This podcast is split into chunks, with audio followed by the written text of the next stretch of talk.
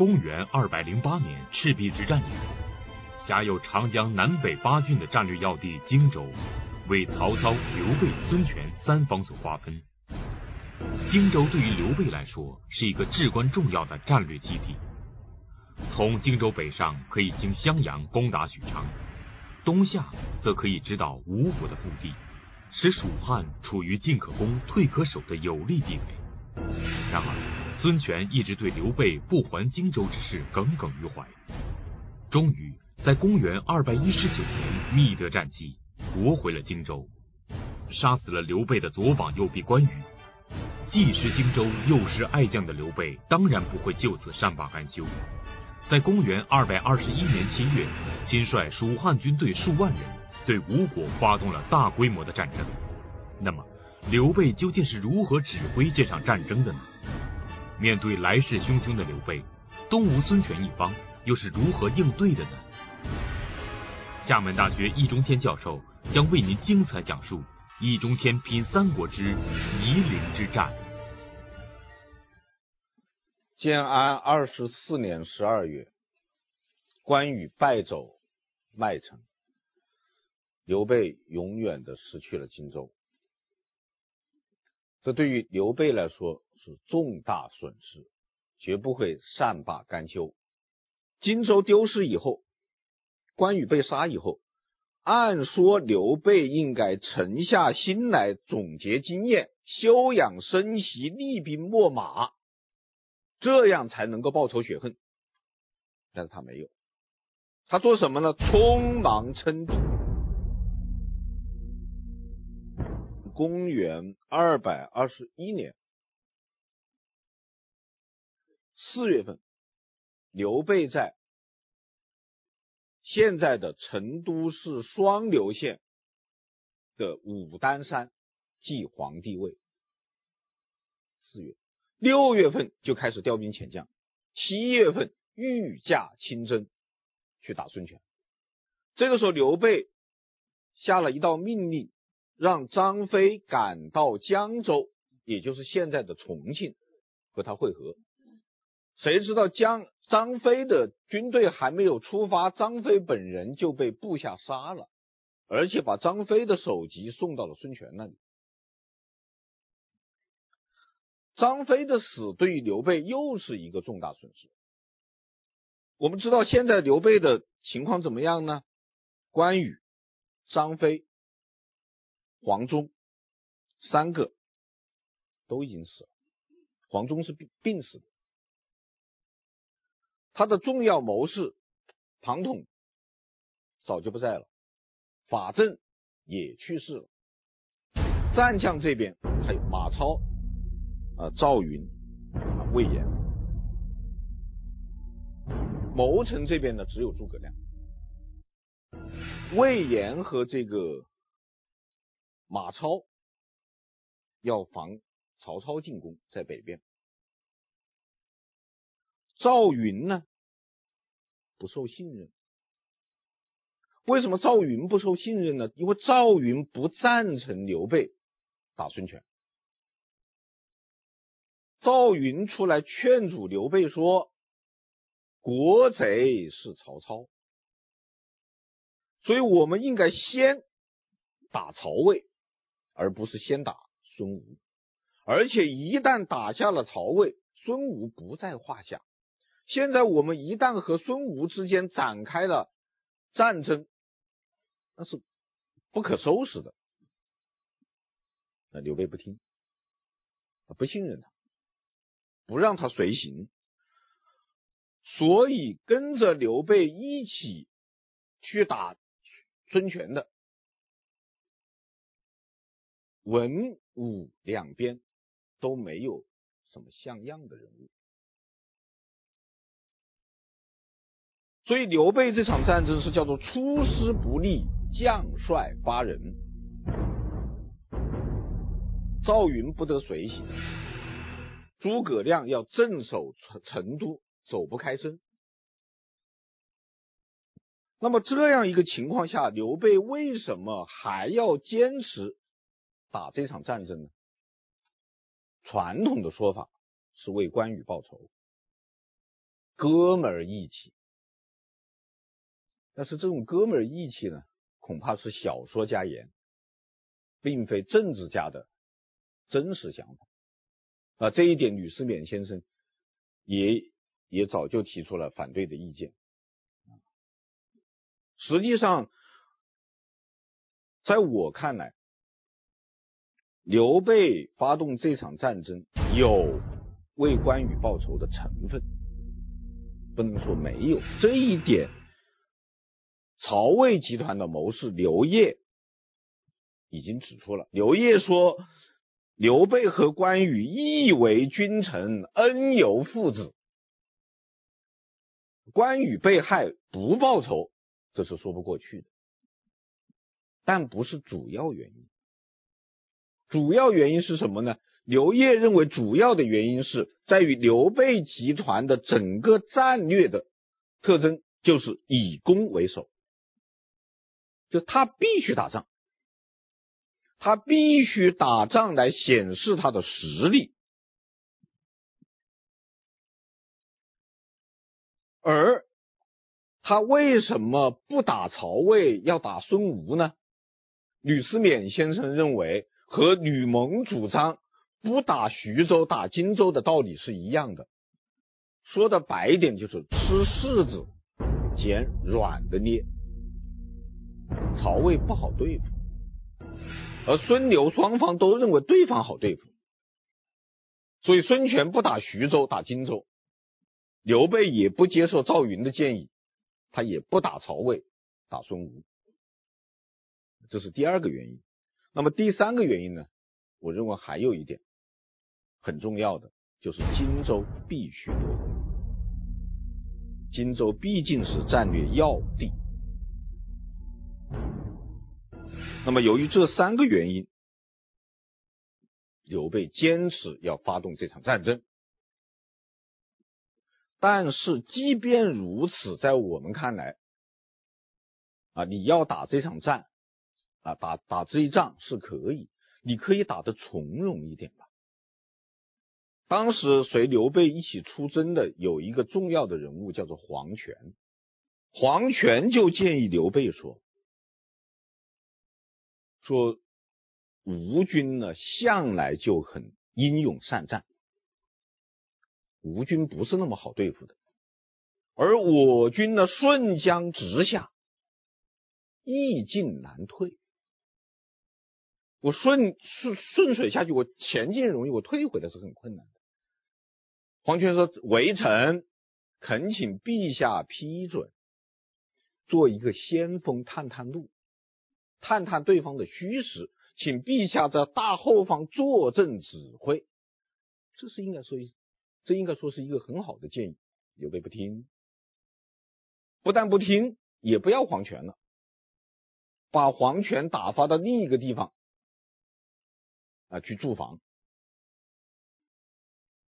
所以在这一点上看呢，刘备这个时候表现出来的情绪就是两个字：浮躁。刘备不顾一切的要发动进攻孙吴的战争，哪怕是在将帅乏人的情况下，也要御驾亲征。这种要拼命的架势，让东吴的孙权也未免有些汗颜。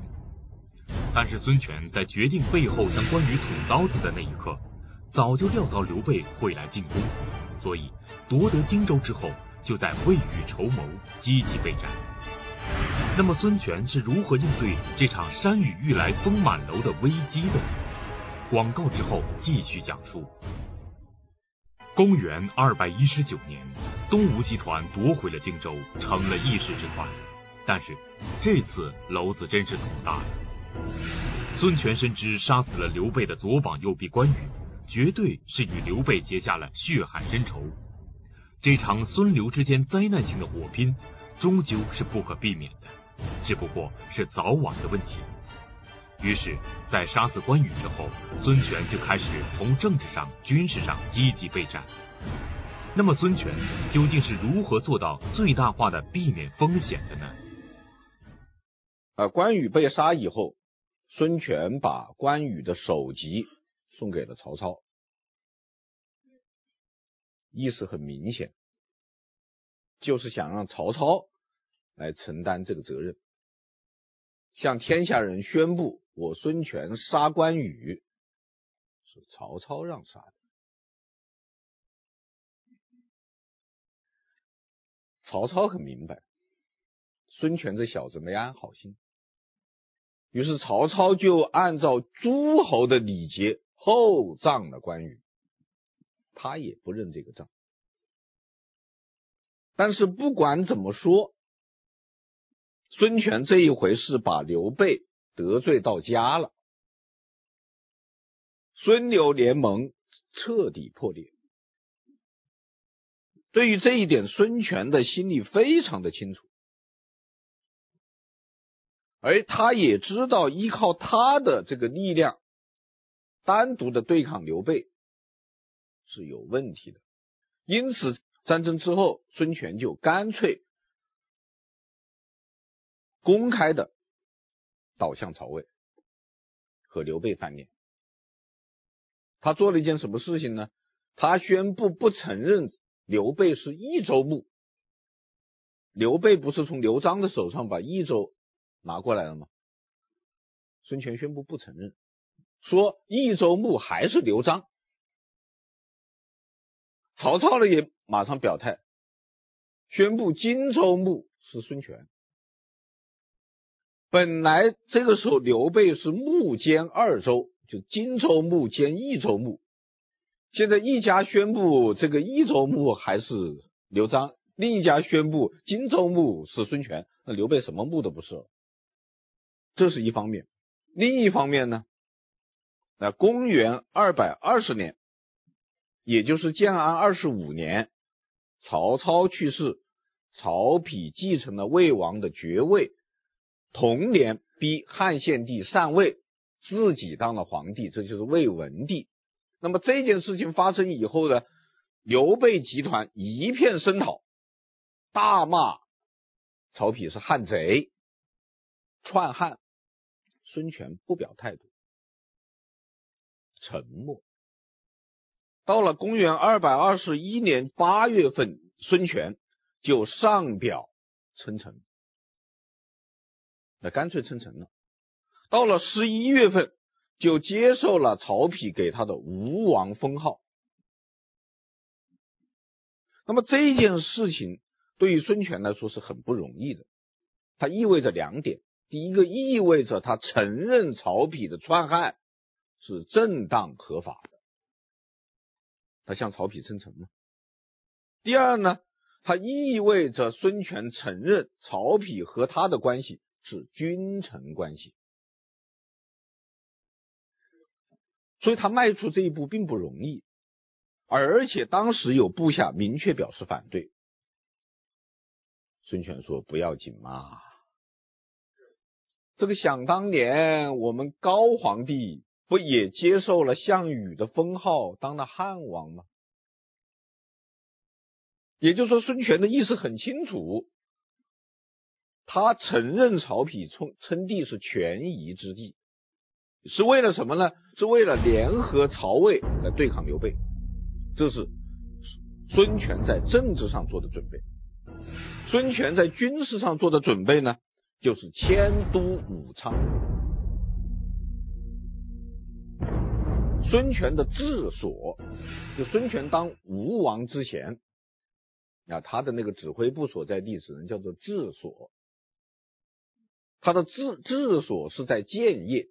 也就是现在的南京，但是为了对付刘备，孙权把指挥部迁到了武昌，就是现在湖北省的鄂州市，不是现在湖北省武汉市的那个武昌区，是鄂州，而且孙权改名为武昌，这个事情也是很困难的，当时这个。住在建业的这些人都不愿意到武昌去。有一句有名的民谣，叫做“宁饮建业水，不食武昌鱼”，啊，就是这个，就这个时候的一个说法。但孙权说，我们必须移到武昌，因为应该居安思危。我们看看地图就知道，他这个行动是在军事上做准备，对抗刘备。所以孙权是有备无患的。孙权在杀死关羽之后，就开始积极的规避战争风险，在政治上不惜忍气吞声，对曹魏集团称臣，来换得曹魏集团的支持。同时，为了军事防御的需要，不顾国人的反对，竟然把指挥部迁移到武昌。在关羽被杀一年半之后，刘备率领蜀国数万军队全线进攻东吴，一路上过关斩将，所向披靡。那么，国难当头，东吴集团有谁能够力挽狂澜，应对这场风雨飘摇的劫难呢？公元二百二十一年七月，刘备发动了东征孙权的战争。这场战争发生的地点是在夷陵和萧亭，所以历史上称为夷陵萧亭之战。又叫夷陵之战，又叫萧亭之战。夷陵萧亭之战是三国史上三大战役之一。这三三大战役就是官渡之战、赤壁之战、夷陵之战。我们知道，刘孙夷陵之战，或者说萧亭之战，吴军的前线总指挥是。陆逊是接替吕蒙的陆逊，吕蒙是在荆州争夺战之后，还没有来得及开庆功会就去世了。我们看看陆逊怎么指挥这场战争。根据史书的记载，公元二百二十二年正月，刘备的先头部队到达了夷陵。二月，刘备到达了萧亭。这个时候，陆逊的军队也到了萧亭，两军对峙。这个时候呢，陆逊的部下纷纷提出来，马上迎击刘备，因为你两两边的军队都开过来了，开到这个萧亭这个地方了嘛，就应该打他一仗嘛。陆逊说不行，我们不要动。为什么呢？陆逊说了这样一段话，他说：“刘备啊，举军东下，锐气始盛，城高守险，难可卒攻。攻之重下，犹难进克。若有不利，损我大事。”什么意思呢？说刘备顺江东下，来势汹汹，士气是最旺盛的时候。何况他凭借着长江天险和周围的崇山峻岭。这样一个地势，我们去攻打他，不是一下子就能攻下来的。就算我们能够打胜一仗，也不能够大获全胜。相反，如果我们出师不利，就坏了整个大局。所以，我们现在应该怎么样呢？应该按兵不动。陆逊说：“你看刘备的现在军队在什么地方呢？崇山峻岭。”山地啊，这样的一个地形，如果我们拖他一段时候，他一定会疲劳。那个时候我们再想办法。但是吴军的将领都不服气，哎呀，说这这就是这个书生胆小啊，因为大家心目中陆逊就是个书生嘛，是没打过仗的，胆小，各怀愤恨，但是没办法，只好接受命令了。这个时候，陆逊就下下命令撤退，大步撤退，把几百里的崇山峻岭都让给了刘备，刘备也就往前推进了。推进了以后，砸下营寨，一看陆逊不出来打仗，就命令一个啊下面一个将领在平地上再建立军营。这个时候，吴军将领说，就说：“哎，刘备在山里面的时候。”大帅说打不得，现在刘备到平地上总可以打他一下吧？陆逊说不能打，其中必必定有诈。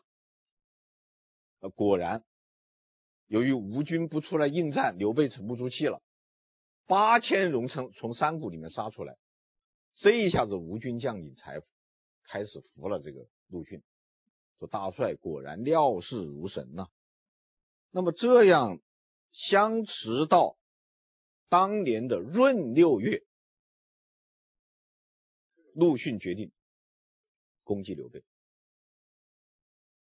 这个时候，吴军将领又不理解了，说打刘备就应该在他刚来的时候，他刚来的时候不是匆匆忙忙，还没有站稳脚跟吗？现在我们已经啊呃这么长时间了，啊刘备已经占了那么多的地方，都扎下脚跟了，这个时候恐怕是打不得的。陆逊说不对，陆逊说，我开始的时候为什么？不打呢，因为备是华虏，就刘备这个家伙狡猾狡猾的，而且他见多识广啊，一生征战经验非常的丰富。他来的时候，一个是气势盛，第二个呢，他这个想法多。这个时候我们去打他，打不下来。而现在几个月、好几个月过去了啊。刘备自己，我看他也想不出什么主意了。他手下的这些将士呢，都已经疲劳不堪了。天气呢，也变得越来越热了，供给呢，也越来越不足了，士气呢，就越来越消沉了。这个时候是进攻的最好时候啊！我们读过曹刿论战的都知道，夫战勇气也，一鼓作气，再而衰，三而竭。这刘备一次一次的进攻，陆逊都不理睬他，他这个士气就消沉。所以陆逊说，这个时候是反攻的最好时机。但是即便如此，陆逊还是很沉得住气。他说：“我们先试一下。”就派兵去攻了刘备的一个营寨，结果呢，打败了。这手下的将领又哗然：“你看，你看，你看，我们说不能打吧？”你白送死啊！陆逊说：“没有白送死，我已经知道怎么对付他。”刘备亲率大军东征孙吴，可以说是来势汹汹，势在必得。但是少年老成的陆逊则尽量的避免和刘备军决战，实行龟缩防守的策略，也没有上刘备诱敌深入的圈套。就这样，两军兵马足足对峙了四个月。刘备也趁此得以在吴地扎下了根，并从容的排兵布阵。那么陆逊究竟发现了刘备军的什么破绽？广告之后继续讲述。战争就像猫捉老鼠的游戏，本来来势汹汹的刘备是猫，准备把东吴当做美味的老鼠。可是到了吴地之后，陆逊这只老鼠却只是按兵不动，让刘备军有力使不出来。时间长了，刘备军就有些急躁了。这时，急躁的刘备反而像一只四处乱窜的老鼠，陆逊则成了一只稳坐中军帐中，在寻找敌军破绽的猫。那么，陆逊究竟发现了刘备军的什么破绽了呢？破绽在哪里呢？这就是七百里连营。因为当时刘备啊的战线拉得很长。七百里，几十座军营一路连过去。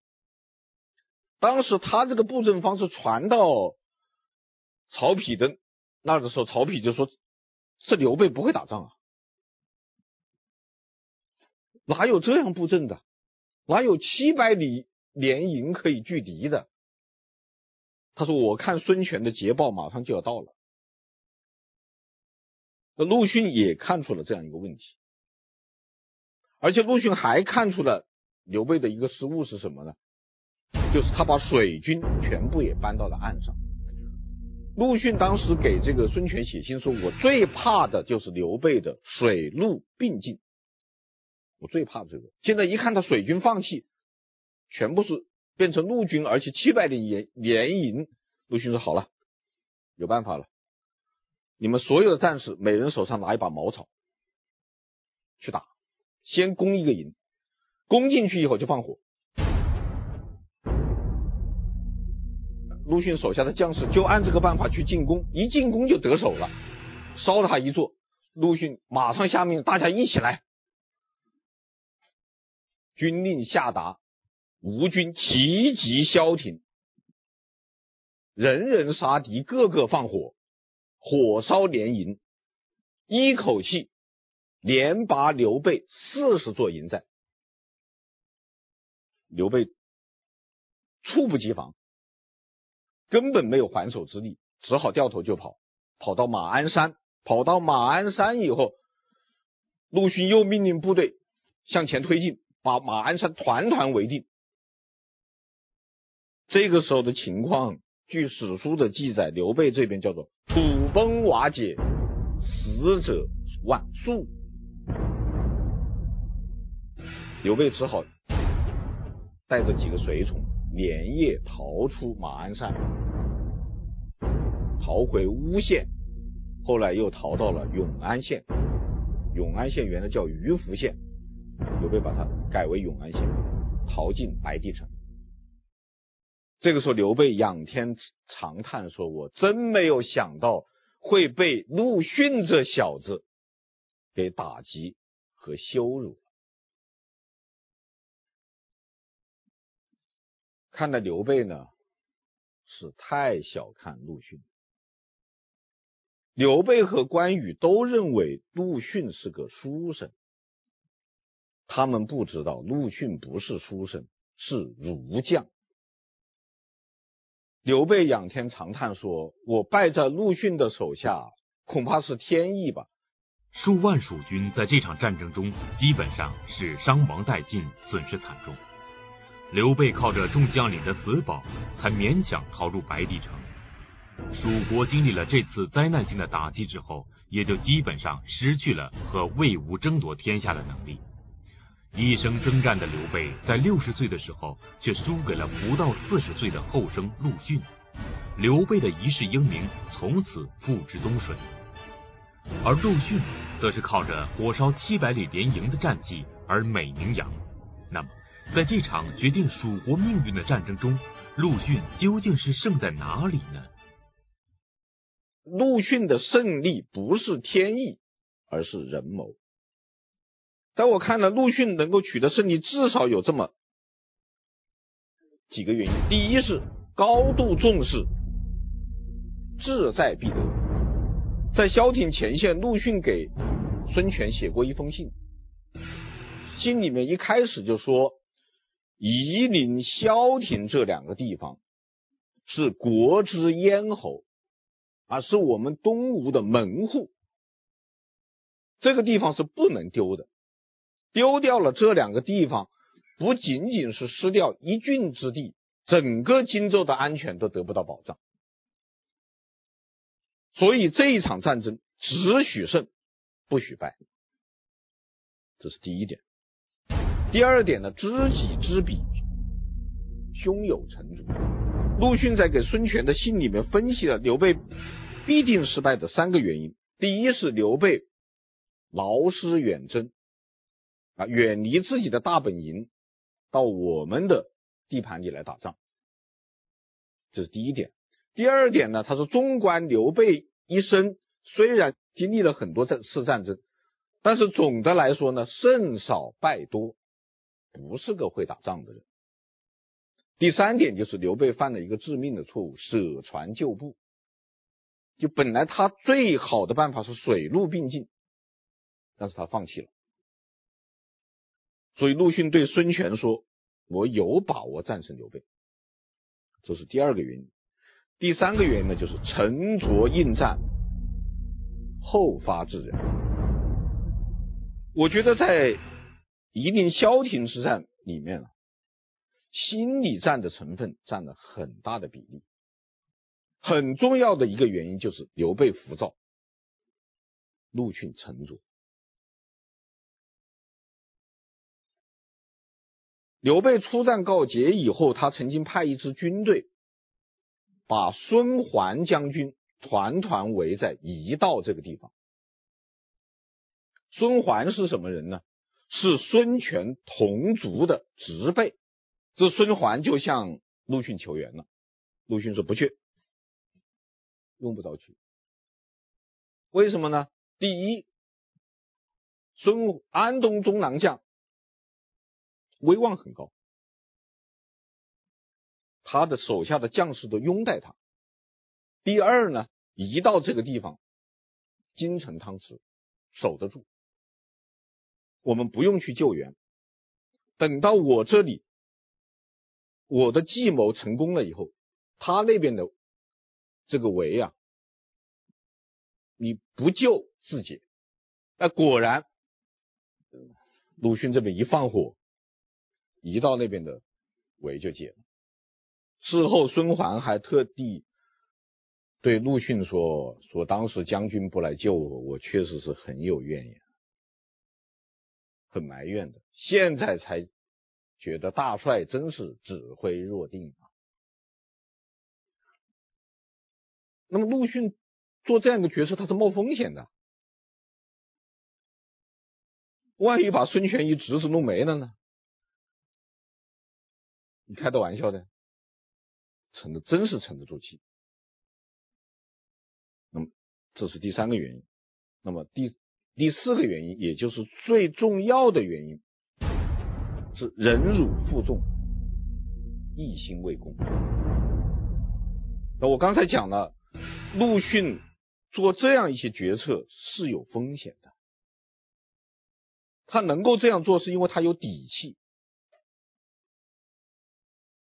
陆逊本人，我们上一集讲过，未有远名，不是一个名气很大的，不是一个元老宿将，而他率领的部下呢，全都是一些有战功的老将军，要么呢就是亲贵，这些人开始不大听他的指挥，叫谁谁不动。陆逊有一次就召开会议，把所有的将领都找来，手按着宝剑站起来说：“说诸位注意，刘备天下枭雄，不是一个好对付的人。现在主公把这样一副重任托给了我们，我们每个人啊都应该团结起来。”都应该振奋自己的士气，来对付这个厉害的、狡猾的敌人。在军严军，令行禁止，请大家好自为之。本帅可是有言在先了。一一番义正辞严啊，这些人就开始听他的话。事后。孙权曾经问过陆逊，说：“你手下那些将领不听你指挥，你怎么不向寡人报告呢？”陆逊说：“呀，他说这些将军们都是我们国家的栋梁，都是主公今后要依仗的人。”陆逊自己。也确实没有什么本事，只有一条优点，就是忍辱负重。再说了，陆逊虽然愚钝，但蔺相如的故事还是听过的，就知道大局为重，团结同志。所以这就是夷陵。萧亭之战，陆逊取得胜利，而刘备失败的原因。那么这一场战争的这个形势的逆转，也是可以说也是在转眼之间。刘备从萧亭逃到马鞍山，又从马鞍山逃到乌县，最后。又从乌县到了被他改名为永安的鱼福县，也就是现在重庆的奉节。到了这个地方以后呢，遭受沉沉重打击的刘备心力交瘁，一病不起。